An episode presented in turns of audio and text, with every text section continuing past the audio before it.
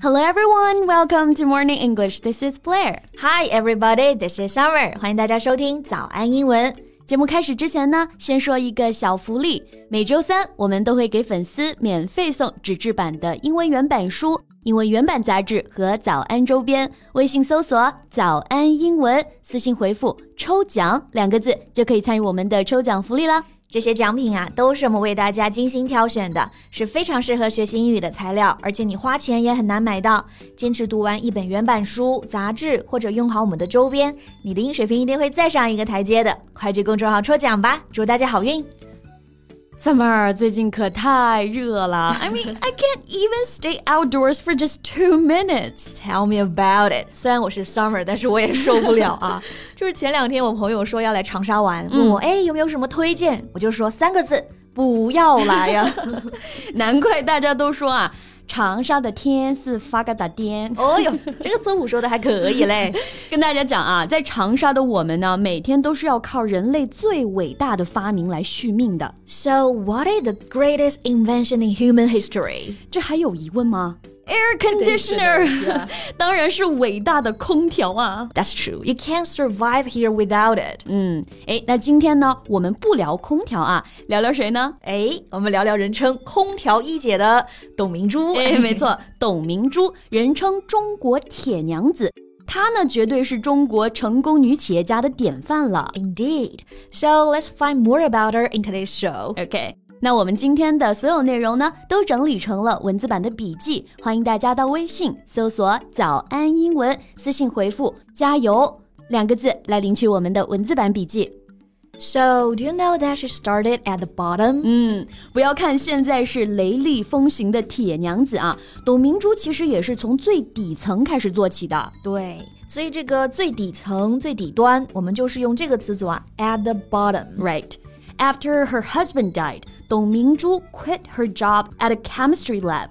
She then joined Gree as an entry level saleswoman in 1990. 是的，在丈夫去世之后呢，董明珠她辞去了自己的工作，在一九九零年的时候加入了格力，成为了一名销售员。对，而且不是什么高级销售啊，而是 entry level，对，入门级的。难怪说她是 start at the bottom。 Exactly. But you know what? She turned the revenue of her region into almost a tenth of the company's total revenue in 18 months. Wow, that's just amazing. Yeah. 虽然董明珠只是作为最基层的销售加入公司啊，但是在短短的十八个月内呢，她所负责的区域的销售额就达到了整个公司的十分之一啊。 You gotta hand it to her. 还得是你董姐啊， 对 啊，哎，我突然想到，我们之前有一部很火的剧叫做《Why Women Kill》。对吧？致命女人致命女人，嗯对。董姐如果出个剧的话呢，我觉得应该叫做《Why Women Sell》。这个名字好啊，而且我觉得一集不落。啊我也是，那我们刚刚就提到一个新词啊，销售额。嗯，很多同学看到跟钱相关，可能直接翻译成就是 Right money，selling money。但其实我们这里可以学个新词，就是 revenue。 Yes, revenue. Revenue is money that a company, organization, or government receives from people，就表示我们说的公司或者组织、政府的一个收入、销售额。 Yeah, that's right. So I bet she got promoted after that. Yeah, her talent and hard work paid off. She got promoted to sales director by 1994. 嗯，这么好的业绩，肯定就升职了。嗯，所以在一九九四年呢，董明珠就做到了销售总监的位置了。嗯，牛啊！Mm, 我们这里再看一个单词，就是这个升职、晋升。哎，我们用到了 promote。 Right. Promote here means to move somebody to a higher rank or more senior job，也就是我们说的提升、晋升。 Yes. So, for example, she worked hard and was soon promoted. 她呢，工作勤奋，不久就得到了晋升。呀、是的，这个 promote 名词形式是 promotion。比如大家在面试的时候，其实经常会问的一句：“哎，这个岗位啊，有什么发展空间？有什么晋升空间？”英文就可以说：“What are the prospects of promotion in this job？” Right. 从一个小小的销售到如今商业帝国的领导人啊，董姐的一个实力绝对是不容置疑的。呀、哎，那 Summer，、如果让你用几个词来形容一下董明珠啊，你会选哪几个呢？ Well, tough, um, powerful, and assertive. 啊，都是好词儿啊！哎来，那我们肯一个一个看一下。首先，tough，tough 这个单词呢，含义其实蛮多的。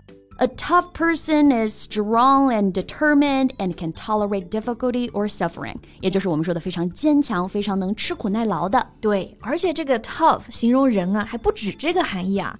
If you describe someone as tough, you mean that they're rough and violent。所以它还可以表示彪悍的、粗暴的。对， 就比如说啊，我们看到的电影里面那种硬汉形象，嗯可以一打好几个那种啊，我们就叫做 tough guy。 Yeah, tough guy。而且这个 tough 还可以用来形容一个物啊，meaning having or causing problems or difficulties。我们可以翻译为艰苦的、艰难的，或者是棘手的。 Yeah, like a tough childhood 就表示比较苦难的童年。 Exactly。诶，哎我们还可以用 tough 来形容肉啊、w h i c h means difficult to cut or chew，表示非常难切开、嚼不烂的，或者说肉非常老的这个意思。 Yeah, that's right. 最讨厌的是 tough meat。那 我们刚刚除了这个 tough，还用到了一个 powerful，这个很好理解，对吧？表示有权势的、有影响力的，like a rich and powerful man，一个有钱有势的人。是的，诶，哎然后还有一个词儿啊，assertive。那这个单词大家可能不是那么熟悉，a s s e r t i v E， e，assertive。 So someone who's assertive expresses opinions or desires strongly. And with confidence, so that people take notice，也就是我们说的坚定而自信的。对，所以用这个 assertive 来形容董明珠的果敢、坚定，还是非常适合的。是的，那贝贝，你最钦佩董明珠哪一点？我觉得应该是她的 outspokenness。 outspokenness. Yeah. What do you mean? outspokenness 表示说直言不讳，或者说坦率啊。我印象最深刻的一个董姐语录就是 "I never admit my wrongdoings because I'm always right"。哇哦 意思就是我从不认错，因为我永远是对的。你说除了董姐啊，谁敢这么勇呢？ 是的，但是这话也只有董姐说出来才有信服力。 right? However, the powerful businesswoman has faced controversies over the years. She receives criticism from both conservatives and feminists. 是的，也正是因为她如此的雷厉风行、直言不讳，所以很多人会说她的风凉话啊。嗯这个 controversy 就表示争论、争议。哎，哪个成功人士还没点儿争议呢？但是我觉得吧，至少她的存在可以告诉一些男性，不要小瞧女性哦，女性可以撑起半边天。是的。也可以告诉更多的女性啊，Don't underestimate yourself，不要低估你自己，你也可以的。 Right. No one has the authority to define what a successful woman looks like. Women should pursue their professional careers in diverse ways without limitation. That's very true. OK，那我们今天呢就和大家聊了中国的 Iron Lady 董明珠。嗯，关于她，你还有什么想说的呢？欢迎在评论区给我们留言呀。嗯，那我们今天的节目就到这里啦。最后再提醒大家一下，我们今天的所有内容呢，都整理成了文字版的笔记，欢迎大家到微信搜索“早安英文”，私信回复“加油哦”两个字来领取我们的文字版笔记。 Thank you so much for listening. This is Summer. And this is Blair. See you next time. Bye.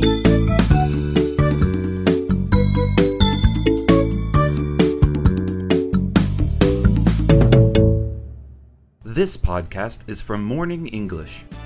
学口语就来早安英文。